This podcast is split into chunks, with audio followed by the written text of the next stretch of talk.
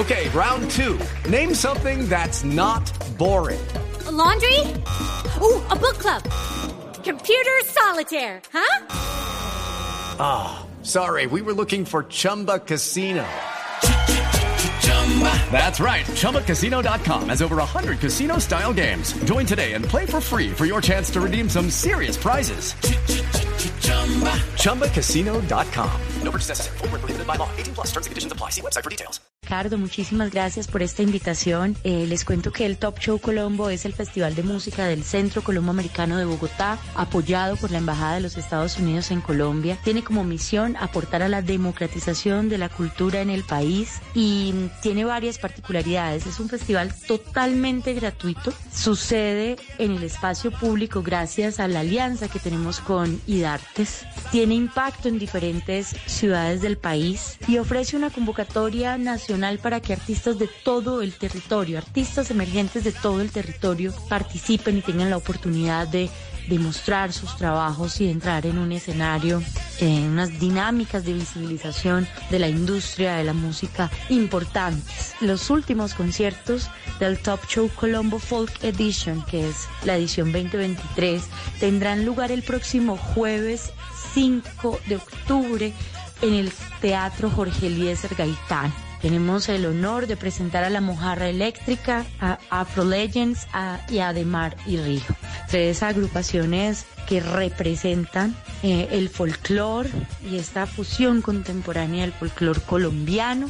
Una noche de conciertos totalmente gratuita y la única recomendaciones que lleguen temprano, así que no lo olviden, próximo jueves 5 de octubre en el Teatro Jorge Eliezer Gaitán a las 7 de la noche, recomendación llegar temprano porque es entrada libre hasta agotar aforo, estar preparados para disfrutar de este cierre del Top Show Colombo Folk Edition. No olvides unirte a este show lleno de magia y ritmo en el festival Top Show Colombo Extendido.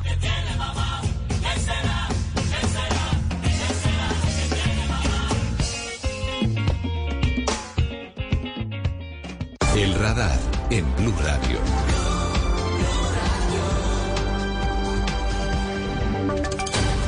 Voces y sonidos de Colombia y el mundo en Blue Radio y bluradio.com, porque la verdad es de todos.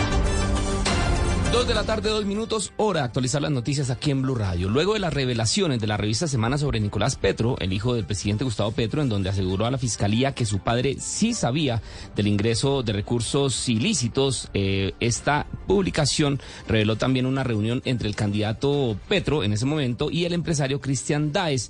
También dijo que todo fue organizado por María Antonia Pardo, quien durante un tiempo manejó las comunicaciones del entonces aspirante a la presidencia. Ella asegura que eso no no ocurrió porque no estuvo al lado del presidente en la campaña, Julián.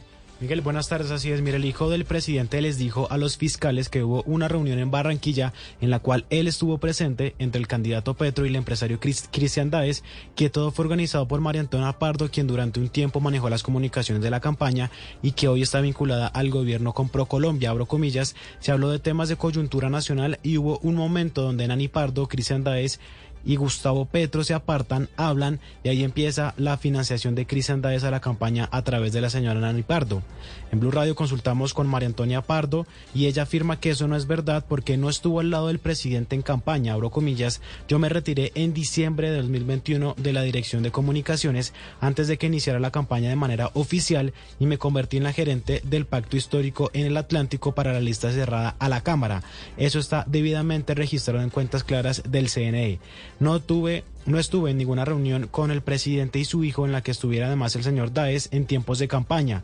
Eso que narra Nicolás es falso hasta donde yo tengo entendido, por lo menos eso es lo que yo puedo decir que me consta, es que el señor Cristian Daes, que es mi amigo hace muchos años, financió el funcionamiento de mi equipo de comunicaciones durante pre-campaña, pero no tuvo nada que ver con la campaña, cierro comillas. También afirma que cuando ella se retiró de la dirección de comunicaciones, También se retiró el apoyo del señor Cristian Daes, así que no había nada que reportar al CNE porque, eh, dice ella, no llegamos a la fase de campaña con el señor presidente Gustavo Petro. Culmina diciendo Miguel que esto mismo que nos dijo a Blue Radio fue lo que ella le dijo a la fiscalía cuando investigaron los Petrovideos.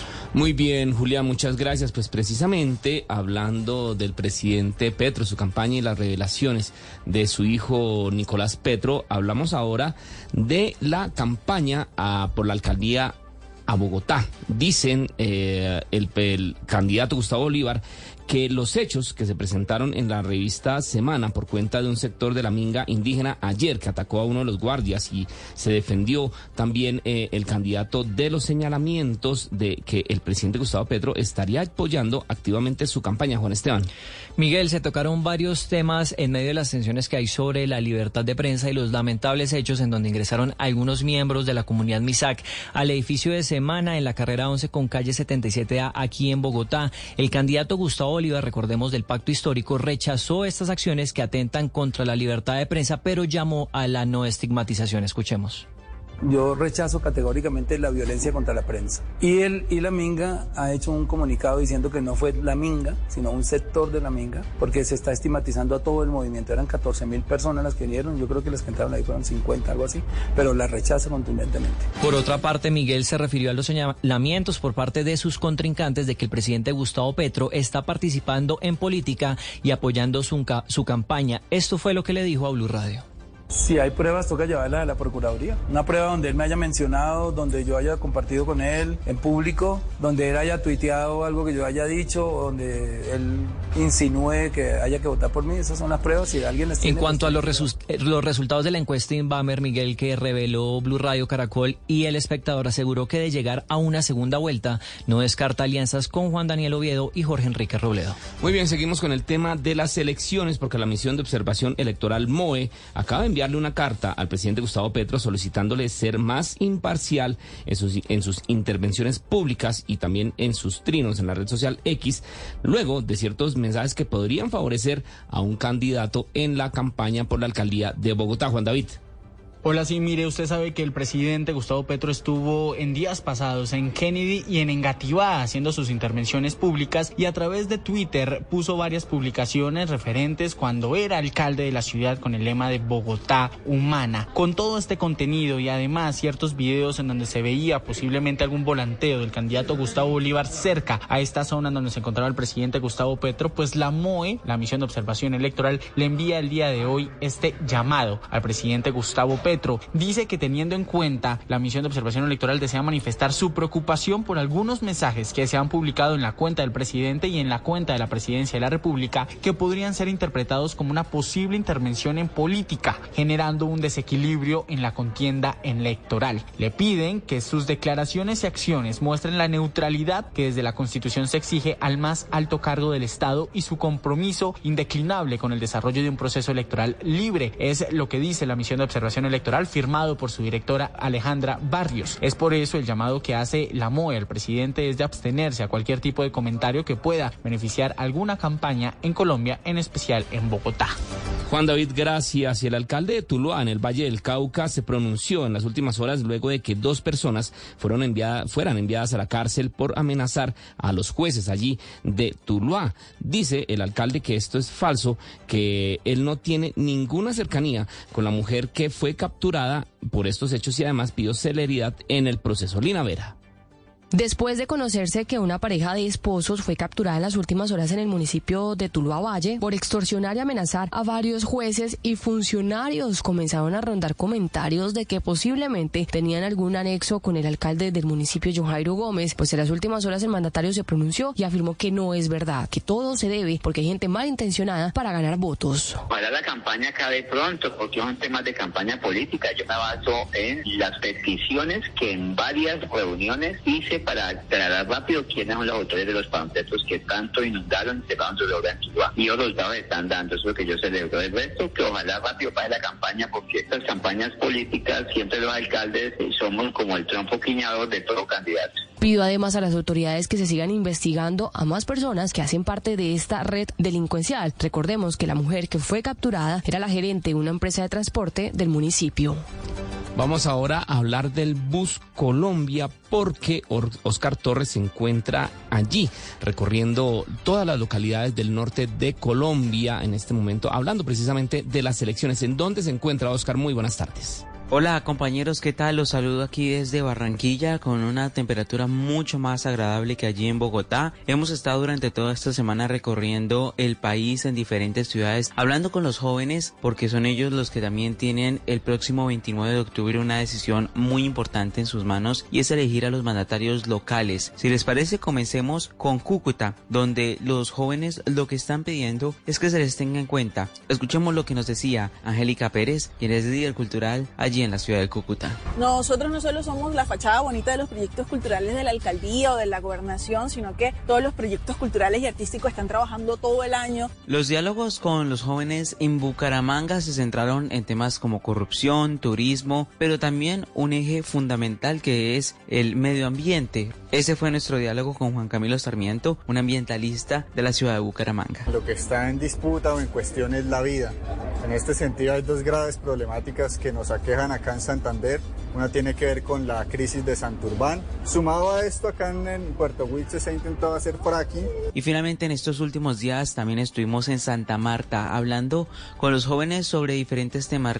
David Camargo, un joven estudiante allí en Santa Marta. Pues yo como joven lo primordial es que no pude, o sea, no tenemos la ayuda del gobierno. Eh, la problemática que tenemos aquí también es la inseguridad que tenemos aquí, porque mucho robo, muchas cosas así. Entonces, siempre hemos tenido ese problema aquí. Estos son solamente algunos de los diálogos que hemos tenido con los jóvenes en diferentes ciudades del país, pero el Bus Colombia continúa en este recorrido. Son ellos los jóvenes quienes serán determinantes en lo que pase en la próxima contienda electoral el 29 de octubre. Oscar, gracias. En información internacional, el Congreso de los Estados Unidos aprobó hace pocos minutos una medida provisional para mantener el gobierno abierto por 45 días en medio del debate por el presupuesto nacional. Y en deportes, Primo Roglic se adjudicó la etapa 5 del Tour de Emilia que se está corriendo en Croacia y que finaliza mañana. Juan Carlos Cortés. Con un ataque a pocos metros de la meta, el esloveno Primos Roglic se quedó con la edición 106 del Giro de Emilia, que también contó con la presencia de varios ciclistas colombianos. Roglic llegó al kilómetro final junto a un grupo de otros seis corredores y atacó a falta de 200 metros, dejando atrás a sus rivales, entre los que se encontraban, además de Pogachar, el británico Adam Yates, que fue tercero, además de otros favoritos como el español Enric Mas o el campeón olímpico ecuatoriano Richard Carapaz. El esloveno de amarillo se lleva la victoria, segundo Pogachar, tercero Simon Yates, cuarto cuarto Henry Más, quinto Michael Wood, sexto Alexander Basol y descolgaron a Carapaz que se mete séptimo pero lo intentó el ecuatoriano. De las seis carreras que ha disputado ese ciclista esloveno durante este año, en cinco ha tenido el privilegio de subir a lo más alto del podio. Su primera victoria fue en el mes de marzo en la Tirreno Adriático. Luego terminó en la primera posición de la general de la Vuelta a Cataluña. El único colombiano que sigue en competencia, Yesid Pira, que está a 24 minutos y 41 segundos en el puesto 63. La jornada definitiva de esta carrera se llevará a cabo mañana y el perfil de esta fracción tendrá 159.5 kilómetros con inicio en Samobor y el final en Zagreb. Muy bien, Juan Carlos, muchas gracias. Son las 2 de la tarde, 12 minutos. Hasta acá esta actualización de noticias. No se les olvide que todos los detalles los encuentran en www.bluradio.com. Continúen con Travesía Blue. En un Warning: The following message contains an app recommendation you won't be able to resist.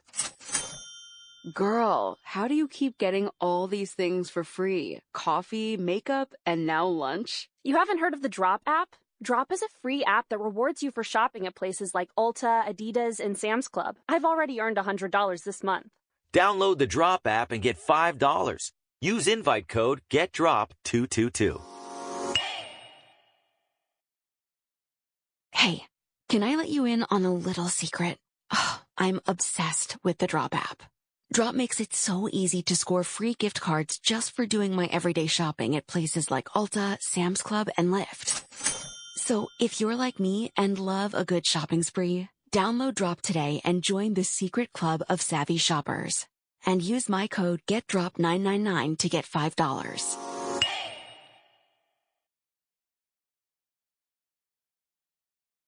Destinos, comida, fiestas, experiencias. Todo esto y más hace parte de Travesía Blue, un espacio en donde le daremos los mejores consejos para que conozca los mejores lugares de Colombia y el mundo. Travesía Blue. Presentan Maritza Mantilla y Juan Casolarte.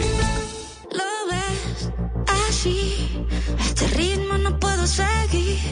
Ya no sé qué más hacer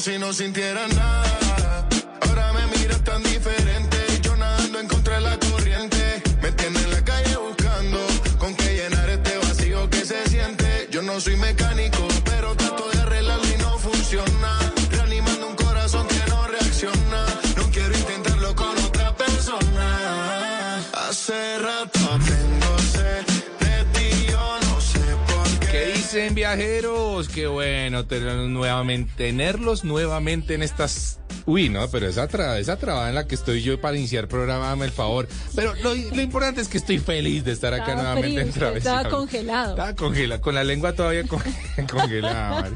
Pero ese bueno. viaje por Islandia. Pero vamos a meterle alguito de calor Sí, sí. en este inicio de programa. Eh, estamos iniciando mes, además. Ah, no, sí, sí, claro, ya pues eh, a portas. A puertas de. Uy, estamos muy desubicados. Estamos usted y yo, desubicaditos, Juanca. ¿no? Eh, Pero bueno, mire, vamos a iniciar con cambio de horario. Vamos a iniciar con esta canción viajera que se llama Copa Vacía. Sí, que la hizo. Shakira con Manuel Turizo.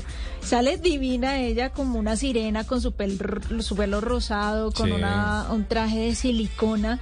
Y este traje, Juanca, se lo hicieron en una empresa llamada The Mer Nation. Ajá. No sé si usted ha tenido la oportunidad de ver un documental en Netflix que se llama Mermaid People.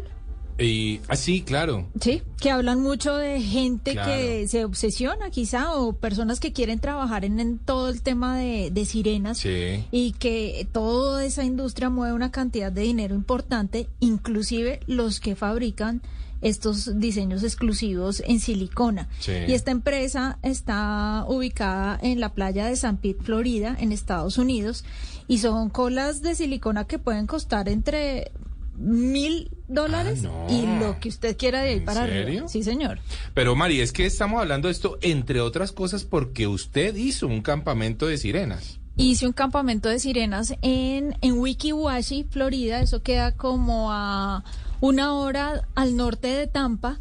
Y fue una experiencia muy bonita y se la quiero recomendar a todas nuestras oyentes Sí. porque además que son dos, dos, como dos tipos de campamento. Sí. Uno para niñas y otro para mujeres mayores de 30 años. Ah, bueno. Y en el campamento en el que yo estuve, yo era de las menores. Usted estuvo en el de niñas.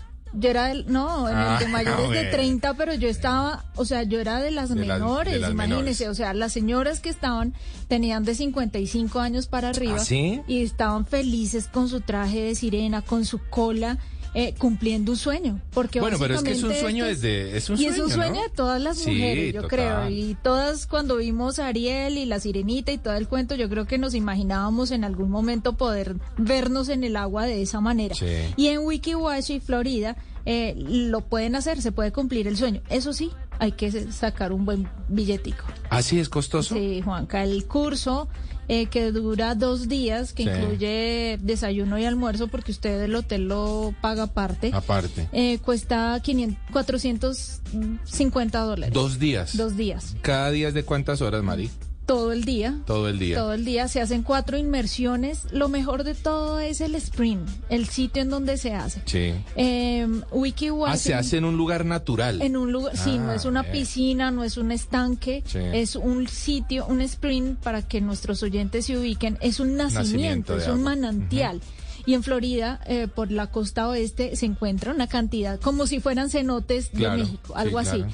Y este nacimiento, pues es súper especial porque tiene millones, Juanca, millones de galones de agua Claro. Que expulsa diariamente y el agua es fría, es Ah, fresca. eso le iba a preguntar. No, no es calientita de no, ninguna manera. no es caliente. Afuera usted sí siente el calor más tremendo, pero usted se sumerge en esas aguas y son frías. Mm. Todo el tiempo le están cuidando usted la temperatura y todo el tiempo hay una persona pendiente de usted. Ah, ¿Por qué? Pues porque nadar con sus piernas atadas Sí. no es sencillo.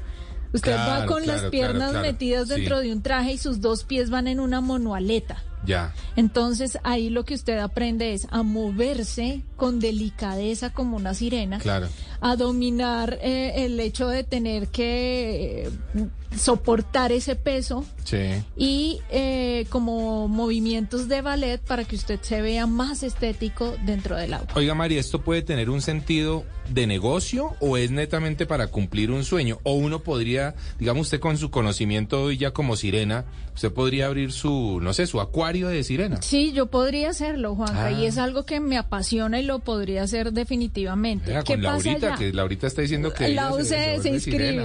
Mire, en Wikiwashi, las que dictan este campamento Mm. son mujeres mayores de 60 años en adelante que fueron sirenas en el mi- en 1970. Claro. Cuando Wikiwashi abrió sus puertas y abrió un teatro dentro del stream Ah, para que la bueno. gente pudiera ver cómo se veía el nacimiento de agua y empezaron a hacer shows con sirenas reales. sí. Entonces allá fue Elvis Presley, bueno, cualquier cantidad de famosos de Hollywood que decían, wow, esta experiencia realmente es fascinante. Y ese dinero que usted da va donado a Wikiwashi. Eh, A la reserva. eh, eh, que es un parque estatal. Claro. Y es un parque muy económico, es uno de los más baratos que usted encuentra en Estados Unidos, que Mm. cuesta 13 dólares la entrada y es súper entretenido. Y ya con eso ellos ayudan a mantener toda esa área, los Sí. sprints, las plantas eh, y también todo el tema del acuario y de las sirenas. Oiga, Mari, me pregunta un oyente, ¿y para tritones también, También hay? hay. ¿Ah, sí? Sí, también hay. Con cola y todo. Sí, eh, bueno, digamos que tendría que hacerlo con cola azul. Digamos que para tritones es para hombres, ¿no? Para Para hombres, porque no es muy frecuente que, que sean hombres los que lo piden, pero en este tema me he metido mucho, Juanca, en el cuento de las mermaid o de las sirenas y he encontrado hombres divinos, guapísimos, Sí. que se dedican a esto y que tienen bares en Las Vegas en donde les llenan un estanque y ellos salen a hacer su espectáculo. Sí. Y hay sitios en Instagram especializados en fotografía de mermaid. Ah, o sea, sí. es una vaina loquísima. Y yo ya que me metí en ese cuento, pues dije, bueno, lo quiero traer en, en nuestra canción viajera porque si alguna persona está pensando en cumplir ese sueño, alguna mujer, no importa la edad, lo pueden hacer. Usted cero arrepentida, o sea, Pero realmente no, el plan, más, ¿no? me va a comprar otra cola. Tengo una, me la compré y quiero otra. Porque ¿Ah, sí? como voy a volver a Islandia, me sueño allá con una cola así negra. ¿En serio? Divina, en una de esas playas Mari, hermosas. permítame preguntarle, ¿usted cuánta platica le metió a la, a la cola? A esa- la cola de sirena, al, ¿no? Al, al Mermaid Tail, esa costó 125 dólares y hubiera podido salir más barata. 125. Ah, bueno, no está no, tan esa mal. no era tan cara. No está Hay tan unas mal. más, pues las de silicona sí son de mil en adelante, ¿Ah, sí? mil dólares. Una cola de mil dólares. De en adelante. Ah, pues, eh, ah, Jacob está haciendo cara. Él, él no entiende el tema de la cola muy bien, así que dejémoslo así. Pero bueno, estamos arrancando. Oigan, pero antes de que cerremos esta, Sí. esta canción viajera, quiero que nuestras oyentes entren a mi cuenta de Ay, Instagram, bueno. arroba Mari y Latina guion bajo travesía. Y tengo ya como tres videos eh, sobre esa experiencia. Claro. Y de verdad que todas las mujeres, ninguna me dice, ay, qué vaina tan fea. No, No, todas son felices. En serio que hace soñar esto y me parece tan bonito. Usted me sacó sí a mí corriendo porque usted dijo que hombres divinos. Yo dije, no, yo No, precisamente pues esperpento ahí. No, hombre, usted tiene toda una- la una- pinta. Un bagre, una- un, un mero. no, un con su mero ahí. tridente ahí bien, eh, puede ser un... Sí, ¿no? Bueno, me, no, Uno deje- malo, uno malo. Así, sí, un sireno malo, un trito malo. Bueno, dejémoslo ahí. Estamos arrancando hoy Travesía Blue con toda la buena energía, como siempre. Y no se pierdan el programa, va a estar buenísimo lo que traemos en adel- adelante. Ay, ay, ay. Travesía Blue.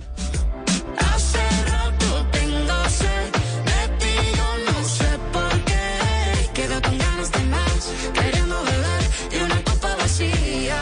Ah, ah, Si tiene tiempo libre y aún no sabe qué hacer o para dónde arrancar, aquí en Travesía Blue, este es nuestro recomendado.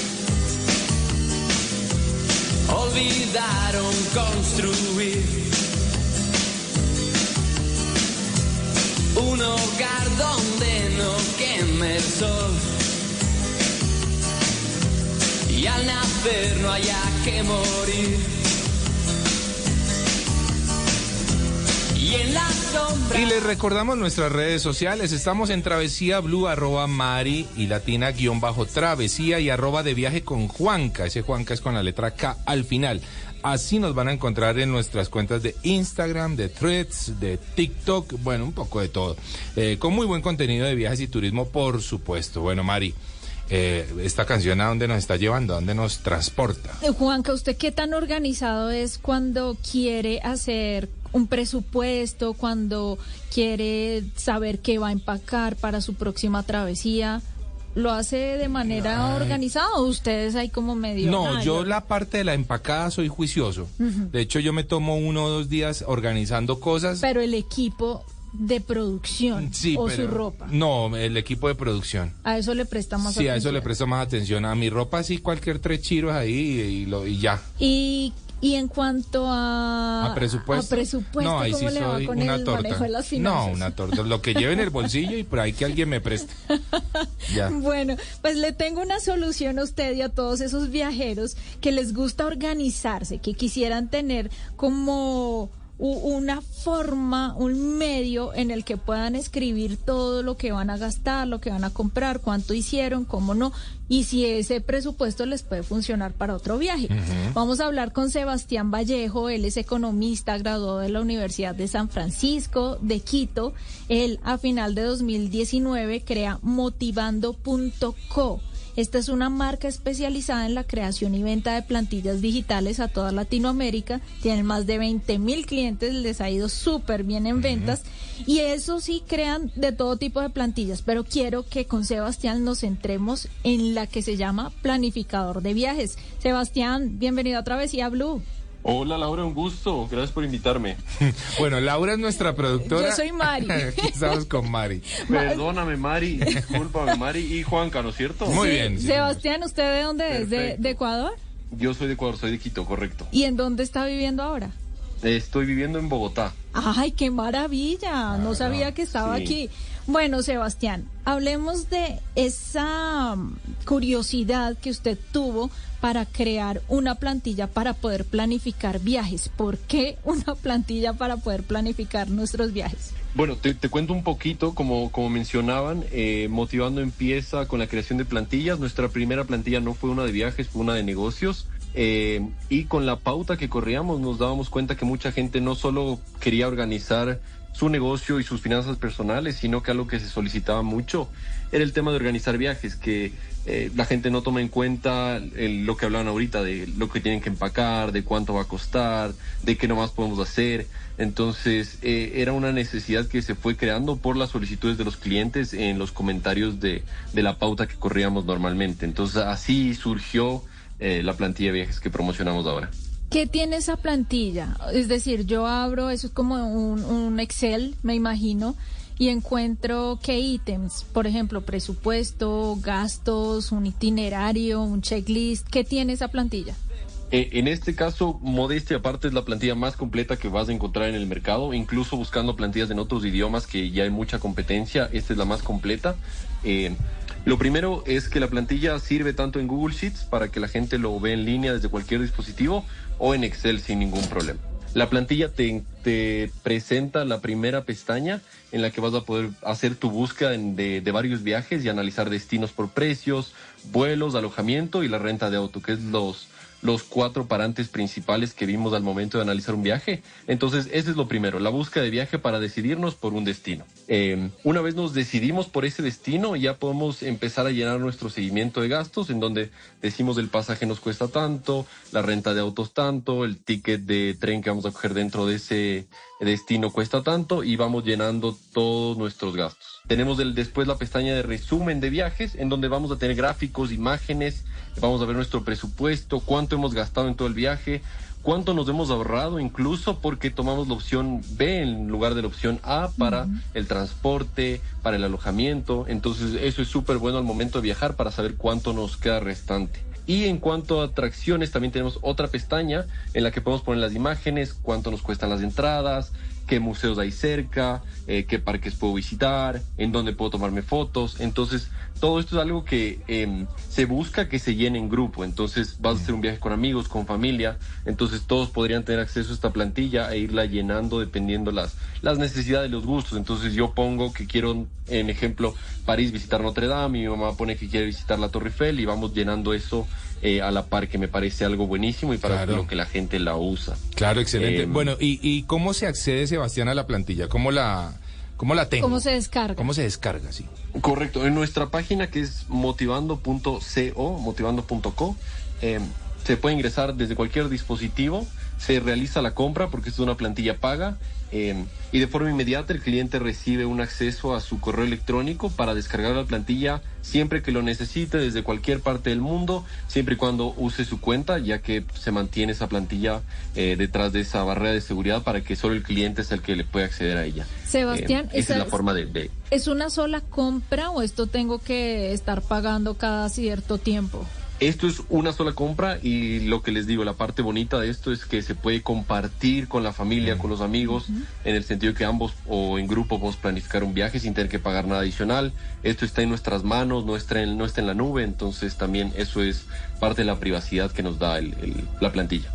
Bueno, pues Sebastián, eh, felicitaciones. eh, muy buena iniciativa, creo que muy válida y muy positiva para todos los que nos encanta viajar y mucho más en grupo y lo que usted dice, pues que uno lo pueda compartir en familia y poner allí todos los gustos y todo lo que tenga que ver con presupuesto me parece que es excelente, no solamente el previo al viaje, sino también el post del viaje, ¿no? Claro, porque usted puede hacer un análisis Claro. de lo que gastó, a dónde fue. Y seguramente quién fue el que más gastó. No, y, y Juanca, y también le puede seguir, servi- seguir sirviendo para otros viajes. Exactamente, así que Solo cambiar la ciudad Sí, y empezar a hacer bien. nuevamente el, el planificador. Sebastián, recordemos nuevamente cómo lo encontramos en redes sociales.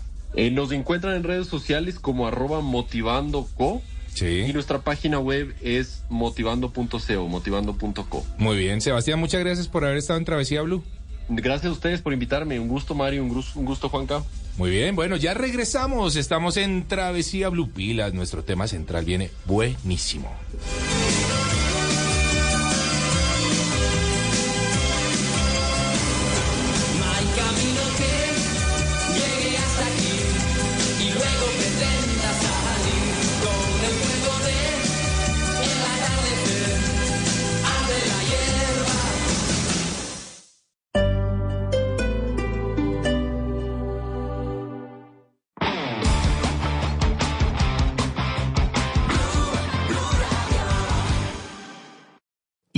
Talking about suicide can stir up many feelings, which is why the Mental Health Association of San Francisco has a team of peers ready to help. Take the next 10 seconds to save the number for the California Peer Run Warm line. It's 855 600 Warm. Call us. We've been there. Fall is coming, and the nights are getting longer, and a strange Hollywood couple have moved into the Winchester Mystery House. If you are brave enough, you're invited to the Unhinged Housewarming from September 22nd to October 31st. Experience the terrifying line between reality and imagination as darkness falls, and those that haunt the Winchester Mystery House join the party. Get your general admission and RIP tickets at winchestermysteryhouse.com. Warning the following message contains an app recommendation you won't be able to resist. Girl, how do you keep getting all these things for free? Coffee, makeup, and now lunch? You haven't heard of the Drop app? Drop is a free app that rewards you for shopping at places like Ulta, Adidas, and Sam's Club. I've already earned $100 this month. Download the Drop app and get $5. Use invite code GETDROP222.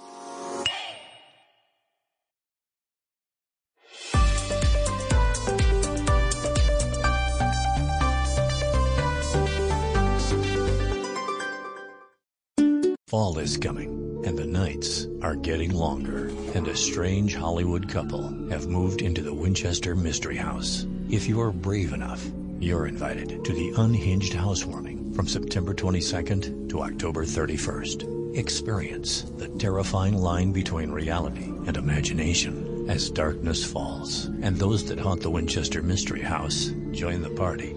Get your general admission and RIP tickets at winchestermysteryhouse.com. Esto es Travesía Blue.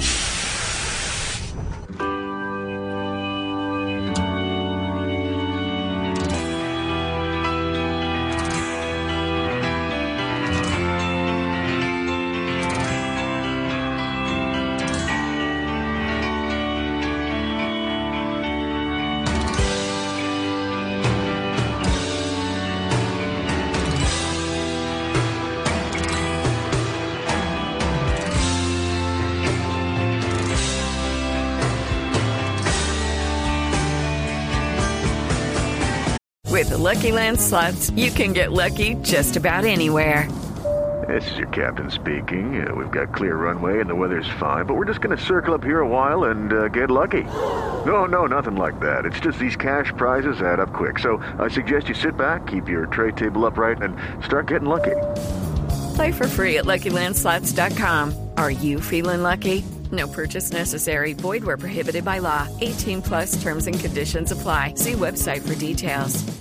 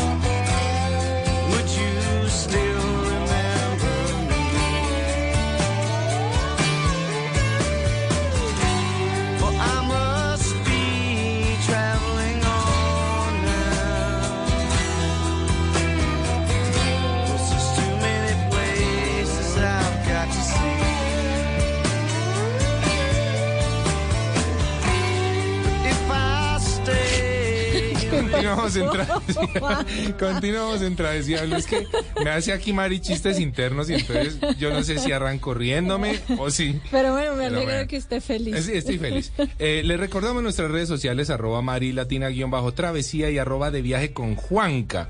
Eh, y bueno, Mari, a propósito de lo que acabamos de hablar hace unos minutos, De la plantilla. de la plantilla, tenemos una muy buena noticia para nuestros Del oyentes. planificador de viajes, cuente. Y es que vamos a tener para nuestros oyentes de Blue Radio un 15% de descuento con en la compra de la plantilla de, de viajes con el cupón Blue Radio. Así se va a Ese es llamar el código de el descuento. código de descuento. Se llama Blue Radio. Ah. Ojo que va a estar activo solamente 24 horas. Ah, chévere. Así que, bueno, bueno Ah, los bueno, oyentes que Sebastián, quieran. gracias. Sí, muchas gracias, Sebastián. Así es, así es, así es la cosa. Bueno, Juanca, como usted lo venía anunciando, hoy tenemos un tema tan entretenido y tan importante, Sí. es astronomía en el antiguo Egipto. Y tenemos a una persona fabulosa, es la persona idónea para poder hablarnos de este tema. Él es Francisco Tito Vivas, además de ser historiador, es egiptólogo y arqueólogo, es un viajero, es un trotamundos, él es el Indiana Jones español, Juan, del siglo XXI. Y Tito, además, es el director en España de la Sociedad Histórica de Viajes y Expediciones. Así que tenemos a un mega personaje. feliz. Tito, bienvenido a Travesía Blue. Hola, ¿qué tal? Encantado de estar con vosotros. Qué bueno, Tito está en Blue Radio Medellín, por eso lo escuchamos tan claramente y nos encanta tener un sonido así nítido para poder envolver a nuestros oyentes en toda esta historia maravillosa, Tito. ¿Qué tal si empezamos hablando de cómo veían el universo los antiguos egipcios? Claro, yo creo que debería de ser siempre, ¿no? El punto de partida cuando se va a abordar este, este tema. Sí. ¿Qué veían los antiguos egipcios cuando miraban al cielo y cómo concebían ellos eh, el universo? Y es eh, el punto de partida no solamente para, para cualquier aproximación, sino, sino para su propia historia y su propia cosmogonía, ¿no? Porque ellos tienen ese concepto de que el universo se inicia eh, pues casi como con nuestro Big Bang. Ellos tenían su propio, su propio inicio de todo, lo llaman el Septepi, y ese Septepi estaba protagonizado, bueno, pues por la creación que puso en marcha el dios Demiurgo, que, que principalmente era eh, el sol, ¿no? El dios Sí. Ra.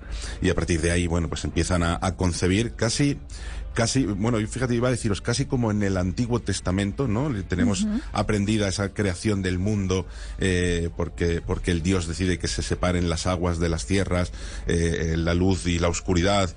Eh, bueno, pues en realidad toda esa eh, cosmovisión que tenemos en el Antiguo Testamento la hemos heredado de las tradiciones de los antiguos egipcios. Con lo cual el, el concepto de la creación del mundo para ellos eh, era, era ese mismo, ¿no? De hay un Dios que pone en marcha toda la creación, es el sol, y a partir de ahí separa las aguas de, de ese océano primigenio, aparece la tierra por primera vez y a partir de ahí se genera el espacio, el cielo, la tierra y se pone en marcha, bueno, pues la aparición de todo lo demás. De acuerdo. Tito, eh, para que quedemos muy claros en los conceptos básicos, ¿qué es la astronomía? Bueno, eh, esta es una buena pregunta porque eh, obviamente la astronomía es un concepto muy amplio, muy genérico y yo creo que prácticamente cualquiera que nos oiga hablar de astronomía a lo mejor tiene en la cabeza, ¿no? En mente que es el estudio del cosmos, el estudio del universo, el Sí. estudio de las estrellas, sus ciclos, sus movimientos, pero claro, dentro de esa idea y de ese concepto no estamos hablando de astrofísica per Sí. se. Cuando estamos hablando de arqueoastronomía, que es este caso la astronomía de las civilizaciones antiguas, nos estamos refiriendo a una astronomía cultural. Es decir, no hay conceptos de, bueno, pues de, de astrofísica, no hay estudios de, de, eh, ni de cometas, ni de las eh, relaciones entre los planetas. No, no.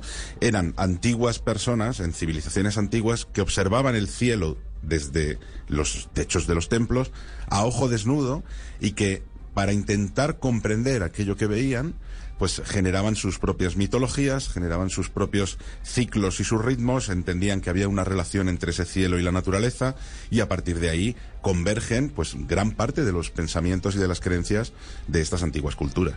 De acuerdo. Ahora, eh, obviamente sabemos lo que quiere decir la cultura egipcia, pues para la historia de la humanidad. Pero ¿cómo utilizaban los antiguos egipcios la astronomía en su vida cotidiana, eh, Tito? ¿Cómo, cómo eh, hacía parte de pronto de la construcción de estos monumentos gigantescos, como por ejemplo las pirámides? Pues fíjate que es eh, completamente transversal a, a lo largo de toda la historia del Antiguo Egipto y no podemos entender prácticamente ninguno de los restos arqueológicos que se nos ha legado si no es a través de una mirada astronómica. El antiguo egipcio utilizaba la astronomía principalmente para la medición y ordenación del tiempo. A diferencia, por ejemplo, de otras civilizaciones como la, la- la de Próximo Oriente, Sumeria, ¿no? O, o la zona de, de Asiria, que desarrollan conceptos un poco más mágicos, como puede ser la astrología. Es decir, el, el concepto de que a través de la observación de los astros estos influyen en el destino de los seres humanos. Bueno, esto no existe en Egipto. En Egipto la astronomía sirve exclusivamente, sobre todo en, en- en un primer momento, para mm, intentar orga- organizar y controlar los ciclos de la naturaleza que les, que les van a permitir, bueno, pues eh, ordenar las estaciones, dividir estaciones de, de- de calendáricas, pues de cosecha, de recolección, y luego eso lo trasladarán al mundo religioso desde el punto de vista funerario. Ellos tienen que saber medir las horas del día, las horas de la noche, eh, los momentos de transición de cada uno de los astros en el cielo, porque ellos conciben que cuando fallecen, sus almas, sus espíritus, viajan a ese cielo y por tanto tienen que conocer los ritmos y movimientos de ese cielo para directamente relacionarse con ellos. Esto suena maravilloso, Tito. Y yo quiero que cuando nuestros viajeros, cuando nuestros oyentes piensen en hacer un recorrido por Egipto, tengan muy presente toda esta información. Claro. Y cuando estén parados frente a alguno de estos monumentos, un templo, una pirámide, piensen y tengan eh, presente en su cabeza que esto tiene una orientación astronómica y que están puestos ahí, construidos ahí por una razón. Hablemos un poco de eso, Tito. ¿Qué se pueden llevar nuestros oyentes hoy de esta charla con usted respecto a cuando hagan un viaje? ¿Cómo pueden apreciar cada uno de estos lugares?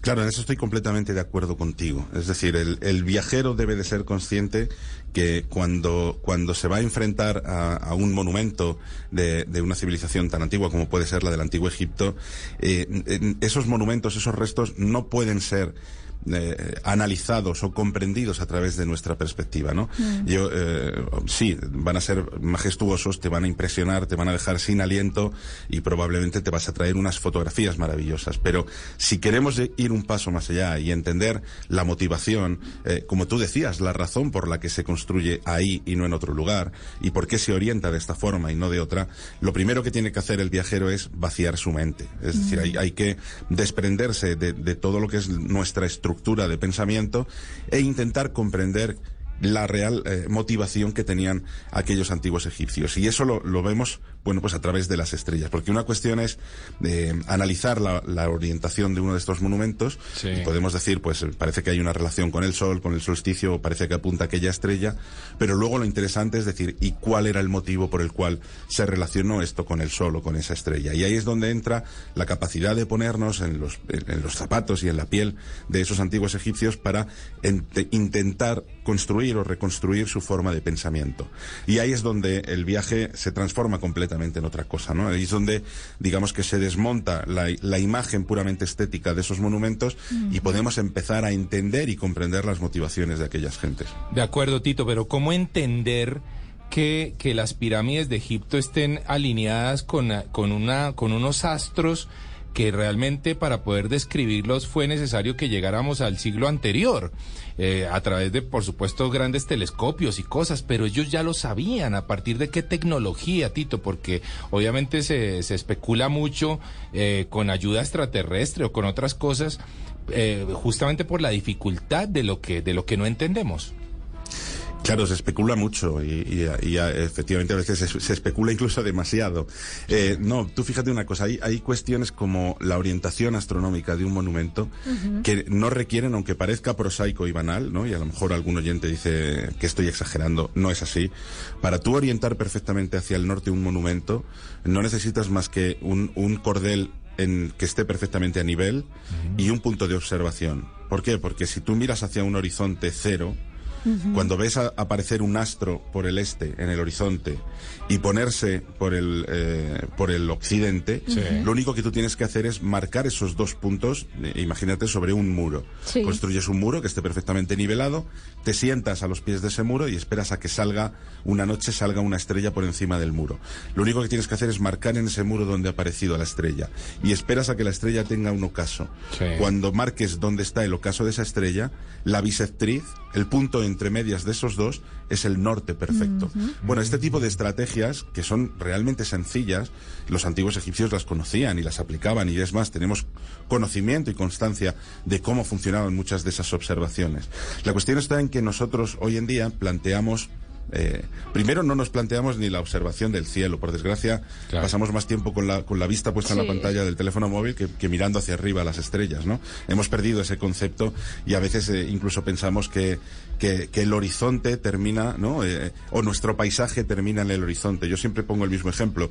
Cuando nosotros nos subimos en el coche y activamos el, el GPS para que nos diga dónde tenemos que llegar, eh, el, el- el horizonte termina, ¿no? Donde, donde alcanza el mapa y todo lo de arriba es una mancha azul. Pero para los antiguos egipcios, el horizonte continuaba en el cielo e interactuaba con la tierra. De modo que esas observaciones que nosotros hoy en día no hacemos, hace que nos parezcan tan lejanas, ¿no? Y si le sumamos ese concepto que nosotros tenemos de que el conocimiento del cosmos es tan complejo, porque lo estamos llevando a la, a la astrofísica, hace que pensemos que es algo inabarcable para los antiguos egipcios. Pero cuestiones como observación de las posiciones del Sol, de los ritmos y ciclos de las estrellas, de las alineaciones hacia puntos cardinales, esas cuestiones en realidad son realmente sencillas. Claro, cuando tienes un cuerpo sacerdotal que no se dedica a otra cosa más que a estar cada noche en un templo observando los movimientos del cielo. Esto me va envolviendo. Tremendamente conocedora, además. Sí, eh. y su voz y todo me parece que, que, que nos va llevando a unas historias fascinantes. Tito, yo quiero saber cómo, cuál fue el legado y, o qué tenemos nosotros hoy en día respecto a la forma en la que medimos el tiempo. Ellos cómo lo hacían, cómo era el calendario egipcio.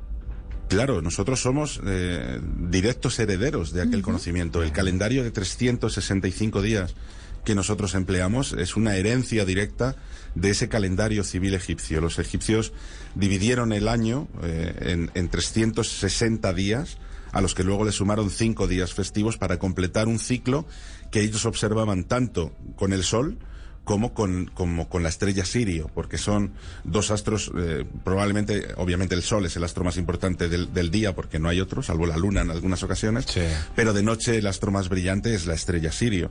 Y, y además, bueno, pues da, da la casualidad de que eh, de- en observación, ya digo, de, de astronomía cultural desde la Tierra, sus ciclos son de 365, coma poco, ¿no? Sí. Entonces ellos, en base a esa observación, son capaces de eh, dictaminar esa, esa duración del ciclo de 365 días que dividen en tres estaciones de, de cuatro meses y cada uno de esos meses tiene 30 días. Con lo cual hacen estaciones de 120 días eh, que, a los que le suman esos cinco días finales y convergen los 365 días que nosotros tenemos. Como también somos herederos de la división del día en 24 horas. Eso los egipcios ya lo, lo- lo dictaminaron de esa manera, también observando los movimientos de los astros y determinaron pues que había 12 días diurnas y 12 días nocturnas más o menos de media y que podían variar a lo largo del año. De acuerdo. Tito, eh, eh, Travesía Blue es un programa de viajes, así que hay que tratar de, intentemos transportar a nuestros oyentes eh, a Egipto y decirles, bueno, si ustedes quieren o si queremos todos nosotros eh, tratar de entender y de poner en práctica lo que estamos teniendo en esta conversación, que es muy interesante, ¿A qué deberíamos eh, eh, recurrir? No sé, a un texto, a una película, a un documental. ¿Qué nos puede Tito recomendar cuando vayamos a viajar a Egipto para entender un poquitito este tema de la astronomía? Pues mira, eh, ¿sabes lo que ocurre con Egipto? Eh, que para, para bien o para mal es, es casi como un arma de doble filo. Es un país tan turístico que prácticamente la oferta turística es, es comple- está completamente desbordada. Y es muy difícil, como tú comentabas, bueno, pues saber elegir, ¿no? Y desgranar realmente, como, bueno, como solemos decir, separar el grano de la paja y saber con qué debemos de quedarnos, ¿no? Hay libros, por supuesto, muy buenos, pero a lo mejor son demasiado académicos y al público, pues más, más general, eh, le aburre y, y le, pro- y le produce rechazo. Por otro lado, hay documentales muy buenos, pero claro, ¿cómo diferenciar si un documental te está eh, diciendo la verdad o no, no? Yo creo que en este caso lo mejor es acudir a los egiptólogos.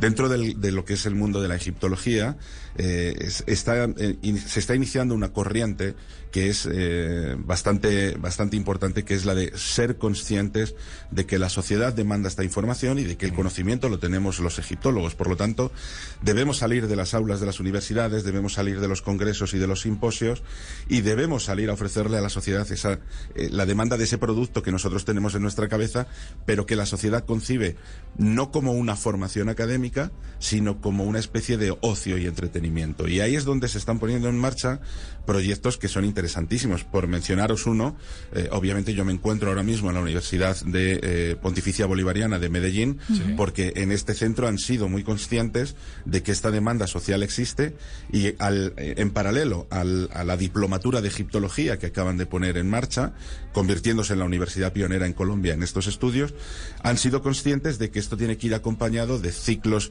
de formación abiertas, no solamente para los alumnos, sino para toda la sociedad, como el curso que estamos impartiendo nosotros ahora, que es el motivo por el que he sido invitado, este curso de astronomía en el Antiguo Egipto, o incluso la, la propia organización de viajes, pero no desde la perspectiva turística, sino acompañados por expertos egiptólogos en Egipto, que precisamente podamos dar esa visión completamente diferenciadora. Al fin y al cabo es lo que hacemos en, en Sociedad Histórica de Viajes que comentabas tú al principio. Así es. Pues de hecho yo le iba a responder eso a Juanca y, y Tito lo menciona muy, muy... Nos hemos leído el pensamiento. Sí. Muy bien. De repente. Porque justamente eh, una de las cosas que hace Tito eh, eh, es implementar viajes culturales con Sí. fundamentos históricos y expediciones temáticas. Ah. ¿Eso qué quiere decir, Juanca? Que usted no va a ir en un tour común y corriente en donde lo suben en un bus, lo bajan, tomen la foto, suba Claro. y, va, y llegue al otro lugar y, y no más.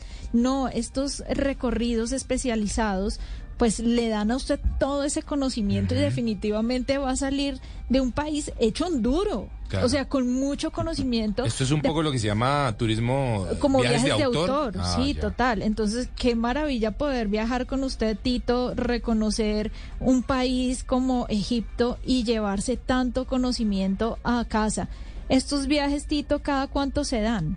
Pues fíjate, nosotros eh, tenemos tal, tal volumen de demanda que prácticamente estamos organizando una expedición cada mes. O sea, que, que están, son, además son expediciones relativamente pequeñas en el sentido de que, de que nunca solemos exceder más de 20 pasajeros. ¿Por qué? Porque obviamente están, eh, el itinerario y la propuesta está cargada de una serie de acontecimientos que son académicos, eh, como puede ser eh, entrevistas y reuniones con expertos en el- sobre el terreno, o como puede ser la petición de determinados permisos especiales para visitar eh, yacimientos que actualmente están en excavación o monumentos que no están abiertos al público y claro, eso no se puede abarcar pues con un autobús de 50 personas. ¿no? Nosotros no es el tipo de, de viaje que, que proponemos. Esta es una idea muy, muy concreta en la que nos dimos cuenta, bueno, pues que el turismo en realidad eh, estaba como, como controlado en, o, o se dividía ¿no? en dos aspectos que ahora mismo eh, marcaban el mercado, que era o los grandes turoperadores que te ofrecen esos paquetes, ¿no? entre los cuales tú puedes elegir, o la opción que había brindado desde ya hacía unos años Internet eh, en una opción de yo elijo, yo me manejo, elijo mis hoteles y me organizo yo el viaje. Pero claro, Sí. nos dábamos cuenta de que realmente la información en esta en esta sociedad en la que nos hemos convertido, yo siempre digo que somos una sociedad de primer párrafo de Wikipedia, ¿no? Nos conformamos con la información del primer párrafo de la Wikipedia como introducción y luego ya no profundizamos. Esa profundización en el conocimiento eh, no está en el sector turístico, está en el sector académico, está en quienes investigan, en quienes trabajan a pie de campo y realmente son los que dotan a, a un viaje pues de ese, de ese concepto de aventura. Y fijaros, os voy a, os voy a hacer una analogía incluso más, más directa, vosotros que, que sois grandes viajeros también. Nosotros tenemos el concepto de que el viaje tiene que ser lineal, con lo Mm. cual el concepto tour ya no entra, ¿no? El- el- la tournée en francés Sí, sí. es salgo de un lugar, me muevo por la línea que me marcan, voy haciendo fotografías y vuelvo al mismo lugar. Pero eso no es un viaje. El viaje con mayúsculas, ¿no? Parte de- del concepto casi de, de, de- de la Odisea de Homero, ¿no? El regreso a Ítaca y como decía Cavafis, eh, transfórmate por el camino porque el que vuelve no puede ser el mismo. Aunque vuelvas a tu casa en Ítaca, eh, no culpes a Ítaca de que ha cambiado porque el que ha cambiado eres tú, ¿no? Bueno, pues Wow. nosotros consideramos encanta. que ese tra- esa transformación y ese cambio se produce a través del aprendizaje y del conocimiento que tú tienes en el camino, más lo que tú aportas al mismo tiempo. Porque este es un elemento muy importante de sociedad histórica y es que gran, eh, bueno, una parte, no voy a decir gran, no, tampoco voy a, a- a- a que va a aparecer un gran mecenas, ¿no?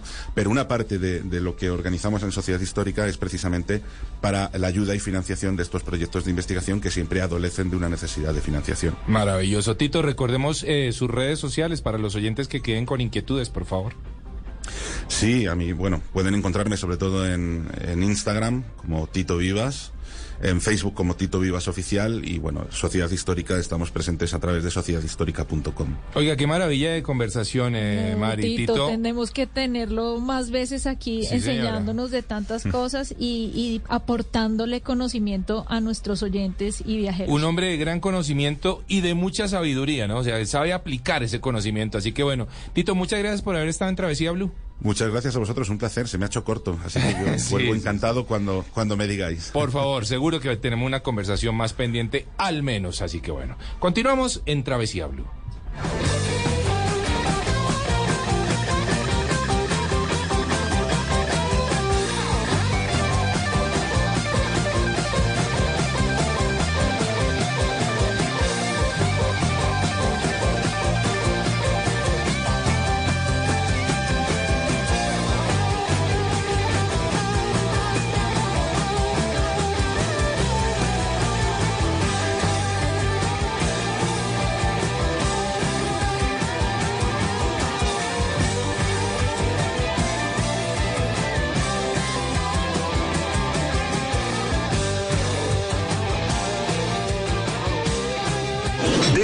A sus sentidos viajando a través de los sabores con El Mundo a la Carta.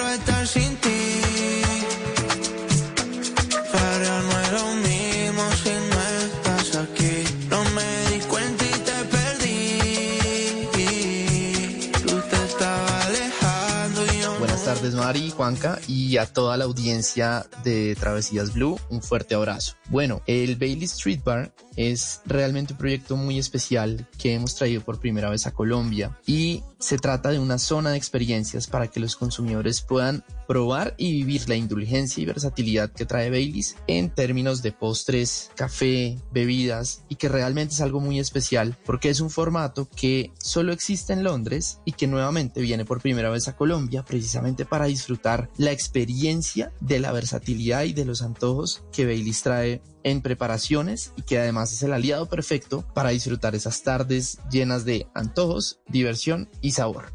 Con la idea de tenerlo al alcance de todos, el Treat Bar Móvil no solo estará en Bogotá, así que prepárense para que Medellín, Cali, Armenia, Pereira, Manizales, Bucaramanga, Villa de Leyva reciban este espectacular Treat Bar Móvil para tener una tarde especial, para que convoquen a los amigos, a las personas cercanas y a disfrutar de unos postres que realmente solo Baileys los puede lograr con su sabor. En el Bailey Street Bar podremos encontrar diferentes preparaciones, desde el cafecito con Baileys, que además queremos volverlo un hábito en el día a día de los colombianos, hasta el merengón, un afogato, malteadas y todo el toque especial de Baileys que permite, gracias a su versatilidad y diferentes opciones para que las personas lo puedan vivir y disfrutar. El merengón con Baileys es una de las preparaciones más fascinantes para los consumidores y quiero contarles que por su versatilidad y sabor, su preparación es bastante sencilla. Los ingredientes para un merengue grande son 50 gramos de crema de chantilly instantánea en polvo, 50 mililitros de leche, 50 mililitros de Baileys, 4 unidades de fresas, 4 unidades de moras y 8 unidades de arándanos. Para la preparación es súper sencillo. Hay que solamente triturar el- merengue en pedazos pequeños, en un bowl poner la leche y el Baileys y agregar el polvo de chantilly y mezclar hasta obtener una consistencia espesa.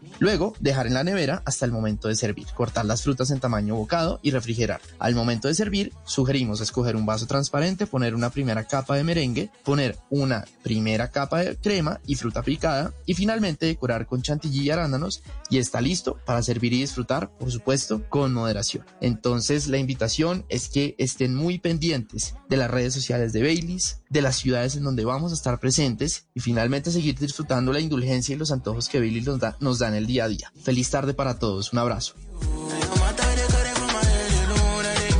Oiga, Mari, no los babos. sí, no, no me gustó lo de disfrutar con moderación el merengón. No, hágale al Pues merengón. como todo lo tiene crema de Baileys y eso tiene algo de... Pues, habría que comerse, yo creo, Mari, me he hecho una torta del tamaño de una casa para poderse emborrachar con un merengón de Baileys.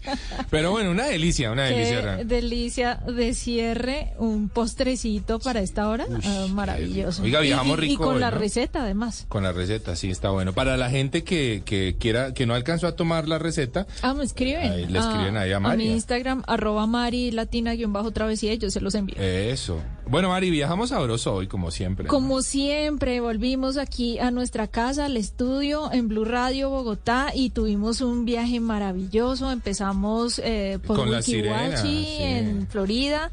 Luego, Después estuvimos la muy juiciosos planificando nuestros viajes. Ahí hay un descuento por ahí, Juan. Sí, sí, sí, hay un descuento del 15% en... em, ay, se me fue. motivando.co. Motivando.co, Y exactamente. con el código de descuento De- Blue que, es, Radio. que es Blue Radio, así tal cual. Está solo activo 24 horas, así que pilas. Y terminamos con Tito, que maestro para hablarnos del tema de la astronomía en Egipto.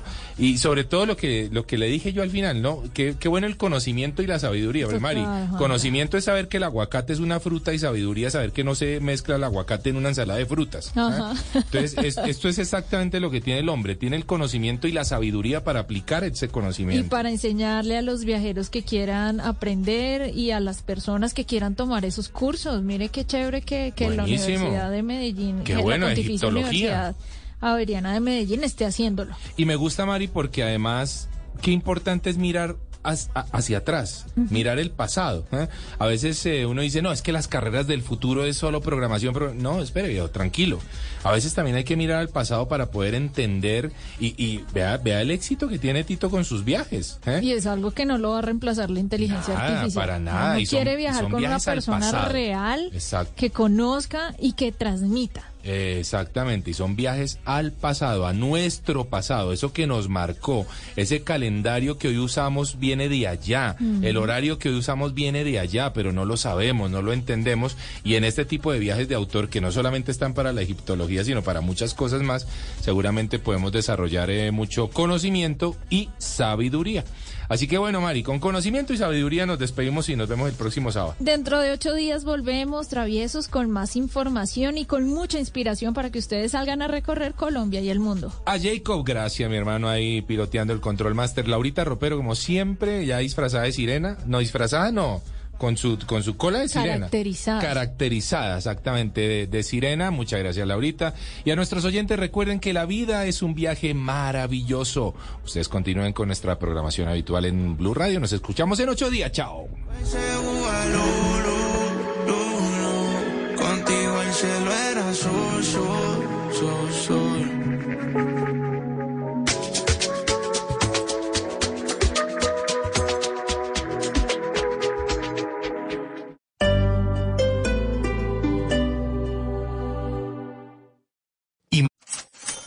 Girl, how do you keep getting things for free? It's the Drop app. You get points for your everyday shopping. I've already earned $100 this month. Download the Drop app and get $5 with invite code GetDrop333. Love the feeling of getting more for less? The Drop app lets you score free gift cards by shopping at brands like Ulta, Adidas, and Sam's Club. What are you waiting for? Download the Drop app and get $5 with invite code GetDrop